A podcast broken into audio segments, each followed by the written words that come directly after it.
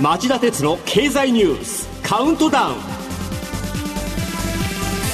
皆さんこんにちは。番組アンカー経済ジャーナリストの町田鉄です。こんにちは。番組アシスタントの杉浦舞です。今日も新型コロナ対策をして放送します、えー、岸田政権は火曜日新潟にある佐渡の金山の世界文化遺産登録を目指す方針を閣議で了解。推薦の期限だったこの日ユネスコ国連教育科学文化機関にギリギリのタイミングで推薦書を提出しました。佐渡の金山は17世紀には世界最大の金の産地で江戸時代を通じて幕藩体制を支えたと言われていますよね。そうですよね。なので僕は佐渡の金山が世界遺産登録に、えー、十分に値する十分に値する価値があると思います、うんはい、ですが閣議了解までの過程を振り返ると岸田総理が強硬な自民党内の保守派に、えー、抵抗しきれず慌てて舵を切り直した印象がありますよね、うん自民党の保守派は閣議了解の翌日の水曜日外交と文部科学両部会の合同会議で佐渡の金山は朝鮮半島出身労働者が強制的に働かされた場所だっていう韓国の主張が日本への誹謗中傷とも言うべきものだ。などとする決議を採択。保守派の中心人物である安倍元総理もコメントを公表。世界遺産登録に、えー、総力を挙げて取り組まなければならないと。もうヒートアップしちゃっています。でも政府にはあまり韓国への敵意をむき出しにせず、えー、韓国だけじゃなくて世界に向けて淡々と事実に基づいて冷静に理解を促してほしいものだと僕は思います。確かに初めから喧嘩腰なのは得策とは思えませんよね。大人になってほしいです。それではこの後激動する世界のニュースの中から僕が厳選した今週これだけは押さえておきたい10本をカウントダウン形式でお伝えしますこの番組は NTT グループの提供でお送りします。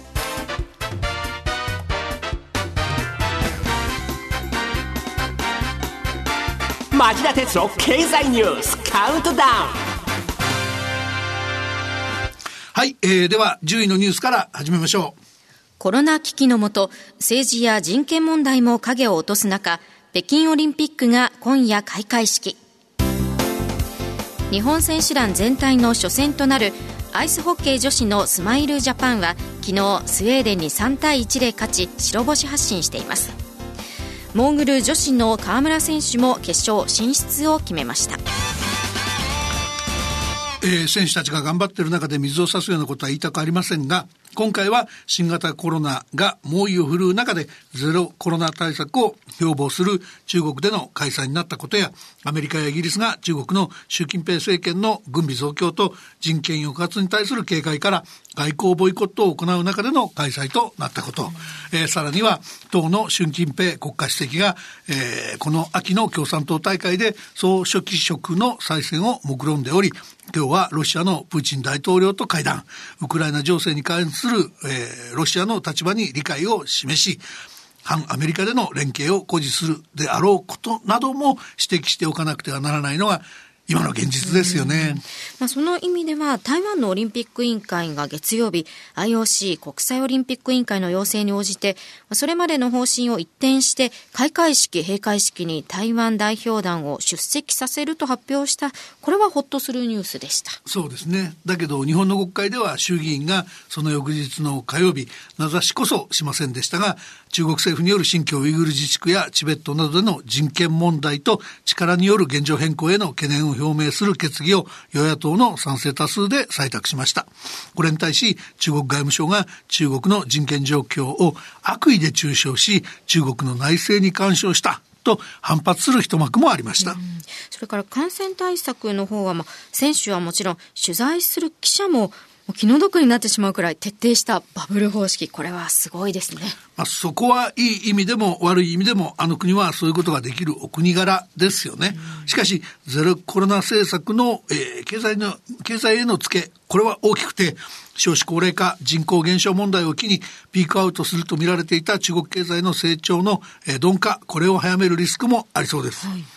えー、この経済への影響については今夜11時からの町田鉄の経済リポート深掘りで官庁エコノミスト出身の小峰隆夫さんを迎えてじっくくりインタビューしようと思っています。はい、聞き逃せないお話になりそうです。皆さんもぜひお聞きください。はい。えー、では続いて第9位のニュースです。日曜日、北朝鮮が今年7回目のミサイルを発射。これに対し月曜日アメリカ国務省のプライス報道官は外交面でこの課題に対処しつつ北朝鮮の責任を問うため別の手段も講じていくと述べています。えー、バイデン政権の念頭にあるのは国連制裁を逃れるために海の上で石炭や石油などを船から船に移すいわゆる瀬取りの監視を強化しようということかもしれませんね。えー、さてコロナ不況は深刻ですが、えー、昨年10月から12月期の企業の業績発表を見ると頑張った企業も決して少なくはありません。8位のニュースはこれです。週の初めから NTT、ソニー、アルファベット、キーエンスなどが高決算を発表。水曜日には三菱 UFJ フィナンシャルグループが去年12月までの9ヶ月間の最終的な利益が1兆円余りとこの時期としては過去最高となったと発表しました今のニュースにあったように巣ごもり需要やリモートワーク需要に機敏に対応できている企業や、えー、産業は去年の10月から12月期の決算でも好業績を上げています。そうした中でちょっと世の中の動きを先取りしているかもしれないのがこの時期の連結純利益が一昨年の同じ時期に比べて64%も減ってしまった証券業界トップの野村ホールディングスの業績です。主な要因は FRB アメリカ連邦準備理事会の金融政策正常化の動きを警戒して投資家の債券取引が停滞したからだと言われていますよね。まあアメリカを端緒にした、えー、世界的な金利上昇局面での経済の行方を成長してあの象徴しているのかもしれません。テクノとしておきましょう。7位のニュースはこれです。火曜日経済産業省が新たな CO2 二酸化炭素の排出権取引市場の基本構想を発表。脱炭素に取り組む有志の企業で構成する GX グリーントランスフォーメーションリーグを作り排出権取引を可能にするとしています。町田さん、この GX リーグ基本構想、いずれ本格的な排出権取引へとつながっていくものなのでしょうか？いや、難しいんじゃないですかね。あの、政府を上回る削減計画を掲げている企業だけを GX リーグに加盟させて排出権取引を認めるって言うんですけども、参加はあくまでも企業の自由です。しかも、計画を達成できなくてもペナルティがないんです。そうなんですね。だからヨーロッパと比べるとざるとしか言いようがない。これじゃあやったふりにしかならないと思います。やっぱり岸田政権は菅前政権ほどやる気がないようですよね。えー、6位はこのニュースです。火曜日、ヨーロッパとアメリカで雇用市場の改善が鮮明に。この日発表された去年12月のユーロ圏の失業率は過去最低を記録しました。一方アメリカでは就業希望者が足りず求人の数と採用の数の差が過去最大を更新手厚い雇用維持策や失業手当の効果が鮮明となっています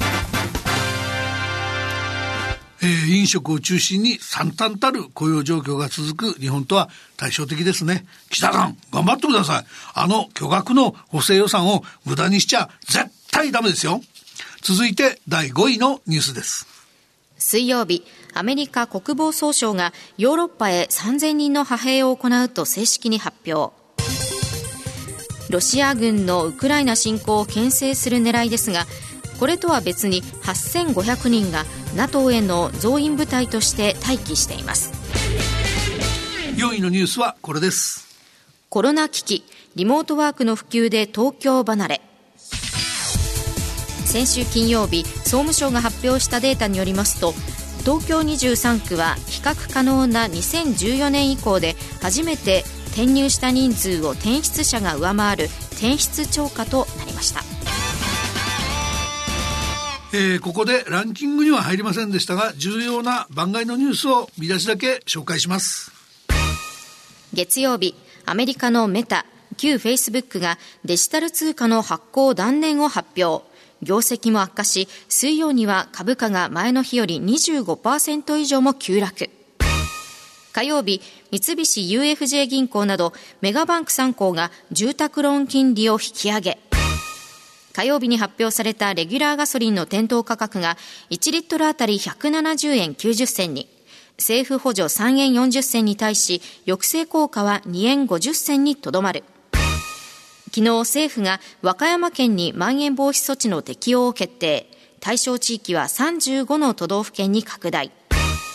水曜日、東京地検が SMBC 日興証券の社員を相場操縦の疑いで本格捜査。昨日、シリア北西部におけるアメリカ軍の対テロ作戦で IS イスラミックステートの指導者が自爆し。以上、番外のニュースでした。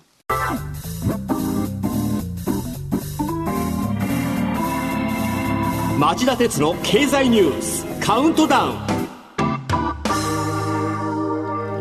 3位のニュースはこれです。昨日新型コロナウイルス感染で亡くなった方の数が過去最多に。新聞やテレビなどの集計によりますと昨日日本国内で新型コロナウイルス感染で亡くなった方は90人と去年9月8日の89人を上回り過去最多となりました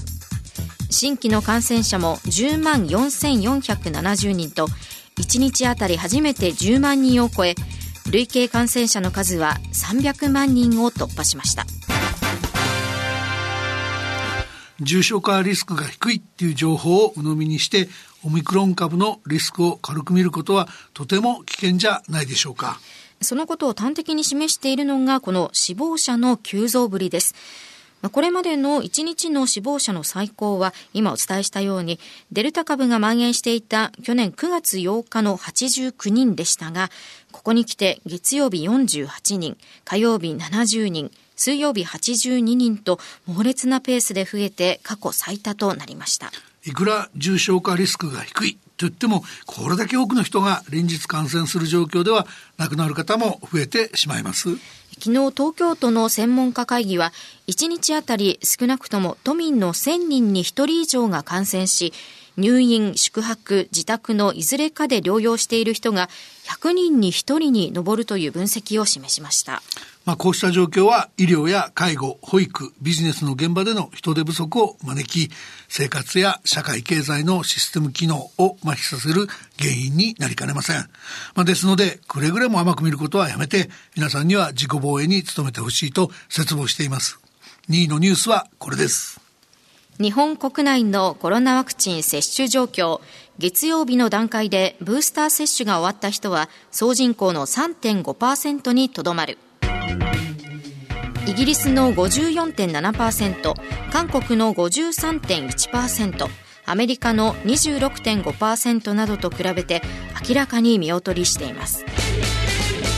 接種の遅れの深刻さと早く接種したい国民の多さを裏付けたのが先週金曜日に始まった自衛隊の大規模接種会場の受付でした、ニュースにもなっていましたが東京会場の今週月曜からの6日間の予約枠は受付開始からわずか9分で埋まりました。ブースター接種の遅れについて岸田総理は水曜日の国会で1回目2回目が遅れてしまって間隔を空ける必要があるからだと安倍元総理と菅前総理の責任であるかのような答弁をしましたがこれほど無責任な議論はないでしょう現実には岸田総理の言う必要な間隔、つまり6ヶ月が経ったのに受けたくても受けられない人が山のようにいることは、この大規模接種枠の瞬間蒸発を見ても明らかだからです。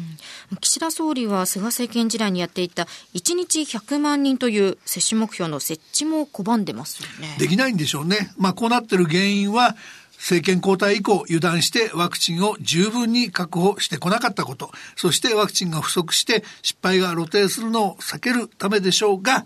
前倒しをギリギリまで遅らせ続けたことも問題なのは明らかです。